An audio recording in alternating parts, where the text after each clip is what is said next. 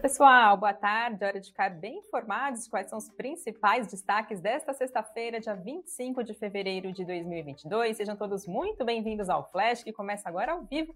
E claro, vamos falar então do que está mexendo com bolsa, né, lá fora. Obviamente, o cenário internacional está pesando, todo mundo de olho no que está acontecendo na tensão entre Rússia e Ucrânia, a invasão russa no país.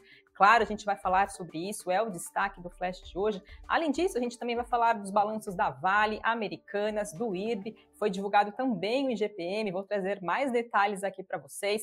Tem notícias de aquisição da Ambipar, notícias também envolvendo o GPA. Tem bastante informação importante, então fiquem ligados aqui na nossa transmissão, claro, e aproveitem, como sempre, para deixar o seu like, fazer a sua inscrição aqui no nosso canal. E vamos lá falar do que, está acontecendo na situação internacional, no cenário internacional, sobre a invasão russa na Ucrânia. O que, que a gente tem de novidade? Na madrugada de hoje, teve mais uma onda de ataques das tropas russas na Ucrânia. Por lá, então, essas tropas russas, o exército russo chegou à capital Kiev. A capital tem cerca de 3 milhões de habitantes e, segundo a agência de notícias Reuters, já foram registradas 70 mortes, explosões e tiros foram ouvidos na capital ucraniana, então agora nessa madrugada, para o horário local aqui de Brasília. Além disso, as Forças Armadas russas bloquearam Kiev do lado ocidental e também capturaram o estratégico aeroporto do país, o chamado Rostomel, que fica fora de Kiev. Um assessor do gabinete presidencial ucraniano afirmou também que as forças russas capturaram a antiga usina nuclear de Chernobyl. A agência de refugiados da ONU disse que cerca de 100 mil ucranianos já fugiram das suas casas e que milhares estão cruzando para países vizinhos, principalmente, principalmente para a Romênia e também para a Moldávia. E as regras ucranianas por lá restringem a, a restrição de travessias de homens entre 18 e 60 anos, já que eles podem ser recrutados então pelas forças locais. Falando um pouquinho então sobre outros países, outros blocos ali fora da região entre Rússia e Ucrânia, o ministro britânico das Forças Armadas diz que as tropas britânicas e também da OTAN não devem desempenhar um papel ativo nesse conflito envolvendo Rússia e Ucrânia, dizendo então que os riscos de erro de cálculo poderiam se tornar existenciais. Já um conselheiro presidencial ucraniano informou a agência de notícias Reuters que a Ucrânia quer a paz e está pronta para conversas com a Rússia. Por fim, o Kremlin, então, lá na Rússia, informou que as sanções ocidentais que foram impostas ao país por causa dessa invasão da Rússia na Ucrânia causariam problemas a Moscou, mas que não são problemas intransponíveis e que, por isso, a Rússia, então, vai ampliar os seus laços comerciais e também econômicos com os países asiáticos. Ontem, o presidente dos Estados Unidos, Joe Biden, anunciou novas sanções sobre bancos e também empresas russas depois desse ataque russo à Ucrânia. E, basicamente, essas sanções fazem restrições à capacidade da Rússia de fazer negócios, mas mantém o país, por hora, dentro do sistema bancário internacional e sem impor nenhum tipo de restrição às exportações de petróleo e também de gás. Joe Biden diz que essas sanções foram pensadas para impor um impacto de longo prazo sobre a Rússia e também para minimizar o impacto sobre os Estados Unidos e também os aliados do país. E o presidente dos Estados Unidos também disse que estão preparados para fazer mais sanções, para fazer mais se for necessário.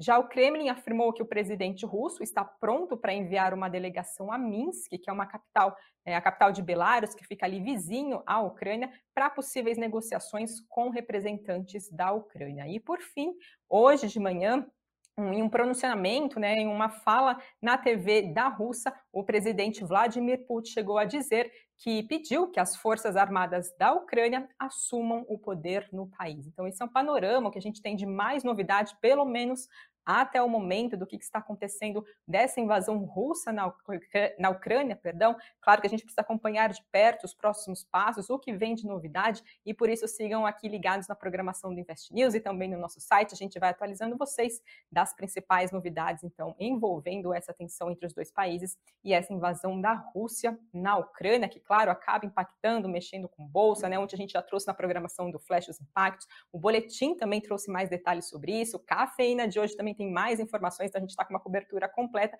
para deixar vocês bem informados e também saber quais decisões tomar em relação aos seus investimentos.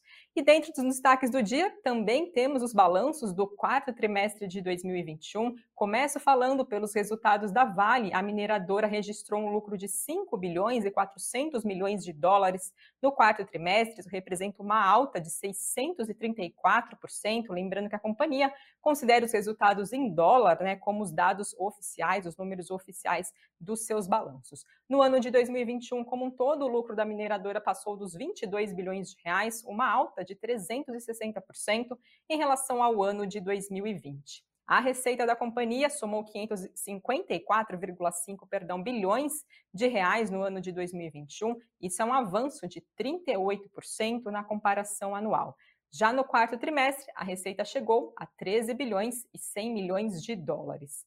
No ano passado, a Vale produziu 315,6 milhões de toneladas de minério de ferro, isso é um avanço, um avanço de 5% em relação ao ano de 2020. E para esse ano, a projeção da mineradora é de que o volume fique entre 320 milhões e 335 milhões de toneladas. A Vale investiu no ano passado 5 bilhões e 288, 280 milhões de dólares, isso é um aumento de 18% em um ano.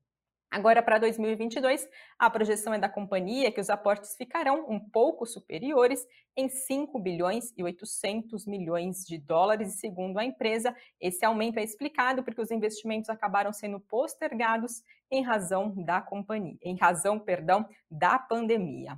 Em relação a dividendos, a Vale anunciou a distribuição de dividendos aos seus acionistas de 3 bilhões e meio de dólares, com o pagamento que vai ser realizado agora no mês de março, então, de 2022. E hoje a gente via papéis da Vale em queda depois da divulgação desses resultados, desses números, então do balanço do quarto trimestre. Mais cedo, a queda era de 1,4% dos papéis de Vale.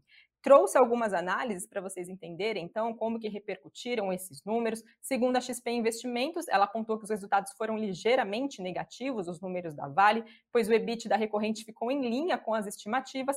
No entanto, as provisões mais altas relacionadas aos acidentes de Brumadinho e Samarco e a geração de caixa mais fraco foram decepcionantes na avaliação da XP Investimentos, mas disse que mantém recomendação de compra para o papel da empresa. Já a Levante Investimentos diz que o resultado da Vale veio em linha com as expectativas em pontos-chave, como, por exemplo, receita e EBITDA. Entretanto, a empresa apresentou alguns eventos mais negativos que impactam a geração de caixa da Vale, como o aumento das provisões para os descomissionamentos das barragens e também o aumento no capital de giro. Por outro lado, Levante Investimentos diz ver como positiva a iniciativa da companhia de se desfazer de ativos que não são estratégicos para a empresa e focar naqueles onde ela possa ter um grande diferencial competitivo, assim também como a contínua descaracterização das barragens, visando então a diminuição de riscos. E a Levante Investimentos, por fim, diz continuar com perspectivas positivas para a ação da companhia, com uma boa geração de caixa e também remuneração para os seus acionistas. Quem também divulgou o seu balanço do quarto trimestre foi a Americanas, que teve um lucro líquido de 490 milhões de reais no quarto trimestre. Isso é uma alta de 20,5% em relação ao mesmo período do ano anterior. O resultado, porém, foi impactado pela provisão de imposto de renda diferido no valor de mais de 143 milhões de reais. Assim, o lucro líquido ajustado da companhia recorrente né, foi de 345,9 milhões de reais. E esses resultados, lembrando, não refletem o ataque que a empresa sofreu, né? Agora, no último final de semana, os sites da empresa ficaram fora do ar, então nesses resultados ainda então não estão contados, não estão refletindo os possíveis impactos, então, depois dessa suspensão dos sites da companhia. Já o EBITDA, o resultado foi de 1 bilhão e 72 milhões de reais, uma queda de quase 11% em relação ao período anterior, de um ano atrás. As vendas totais da companhia foram de 18 bilhões 108 milhões de reais, uma alta de mais de 28%, e a receita líquida de 9 bilhões de reais, uma alta de quase 22%.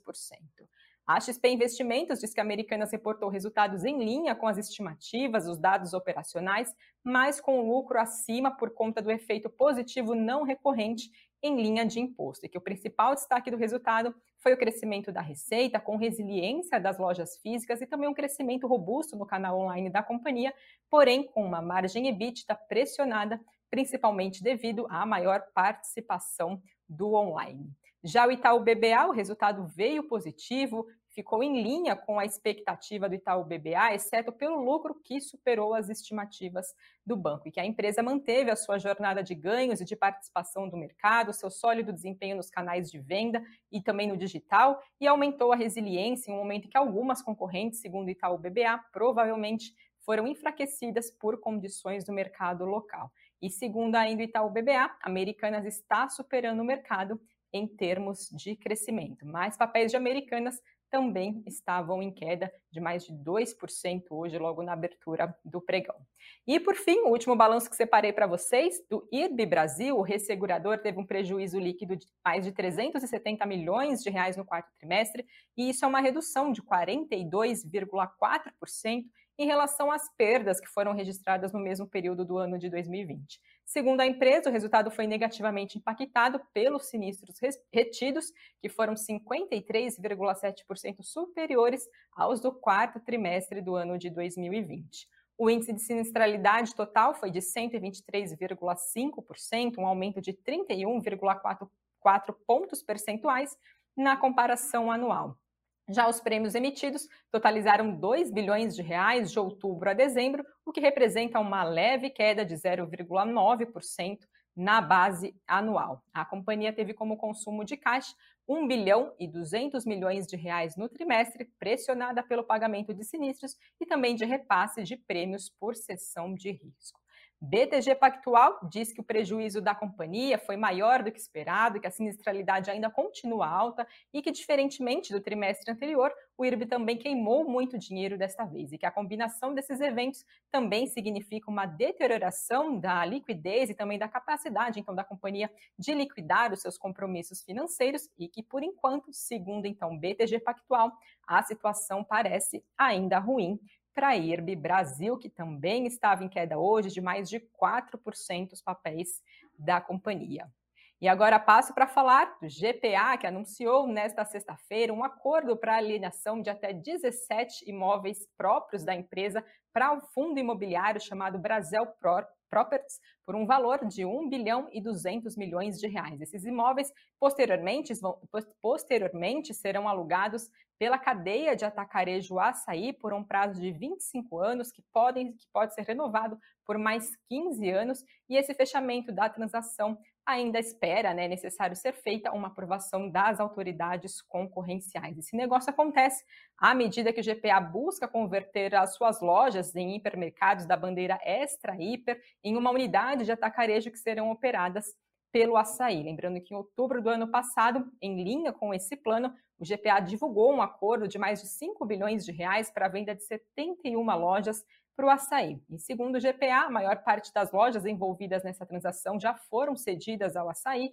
com expectativa de que os planos remanescentes sejam transferidos até o primeiro trimestre agora desse ano de 2022. A açaí espera abrir cerca de 50 novas lojas agora ao longo do ano de 2022, sendo 10 delas de forma orgânica e 40 conversões para o formato atacarejo, com as inaugurações esperadas para o segundo semestre agora desse ano. E as demais lojas convertidas deverão ser inauguradas até o final do primeiro trimestre do ano de 2023, com o objetivo, segundo a companhia, de atingir 100 bilhões de reais em faturamento e mais de 300 lojas em, operação, em operações até o ano de 2024.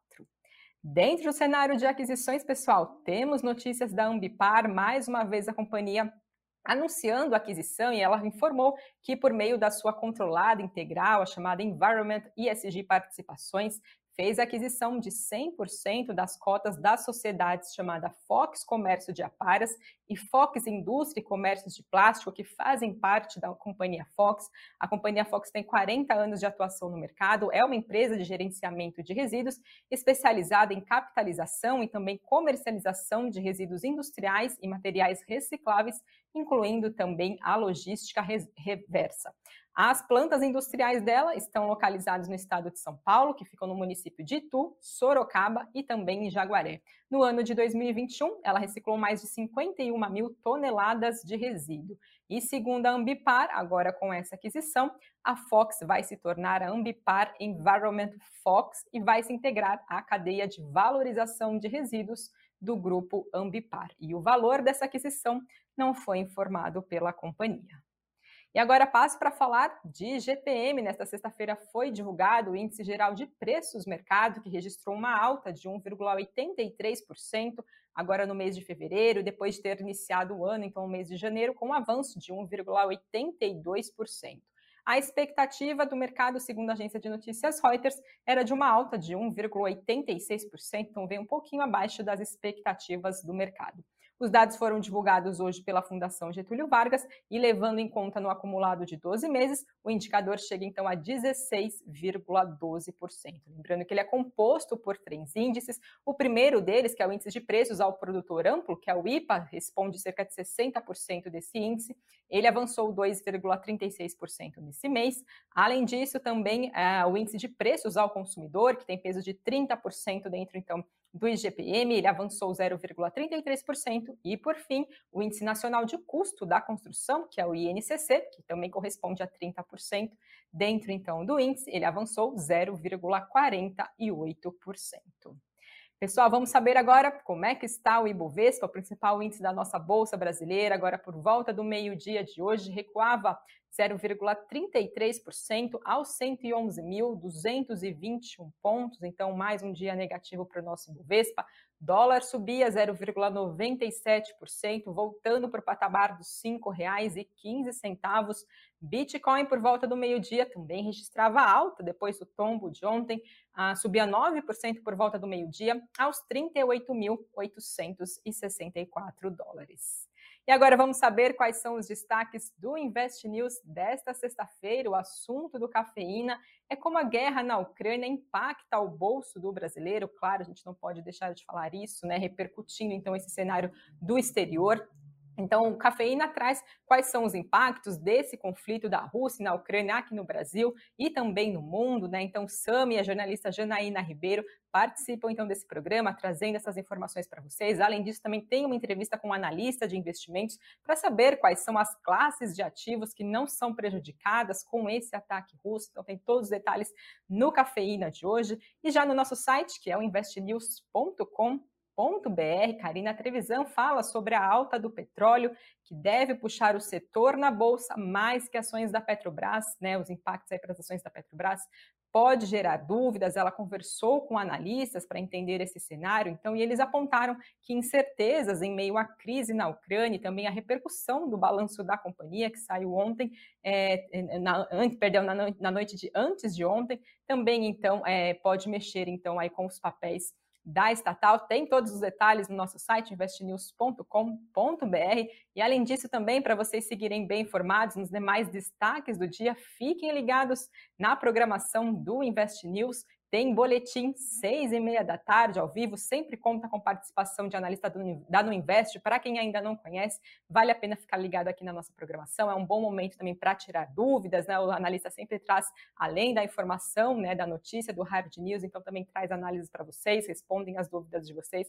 Então fiquem ligados aqui na programação do Invest News. E com isso, pessoal, eu encerro a transmissão de hoje. Eu quero agradecer a todos vocês que nos acompanharam, desejar um ótimo fim de semana. Fiquem ligados que tem programação do Invest News aqui no sábado e também no domingo. E eu volto então só na quarta-feira, lembrando, né, claro que agora é o feriado de carnaval, então também a gente tem programação até terça-feira aqui dentro do Invest News. E o Flash está ao vivo seis meio-dia e 30, perdão, na quarta-feira. Vai ter cafeína também já disponível para vocês aqui. A gente vai trazer mais notícias. Lembrando que a Bolsa começa a partir da uma hora da tarde, mas a gente estará aqui ao vivo para manter vocês por dentro, então, das expectativas para o mercado né, em relação ao mês de março, o que a gente tem de novidade nesses próximos dias. Então, fiquem ligados aqui na nossa programação e eu espero vocês até lá.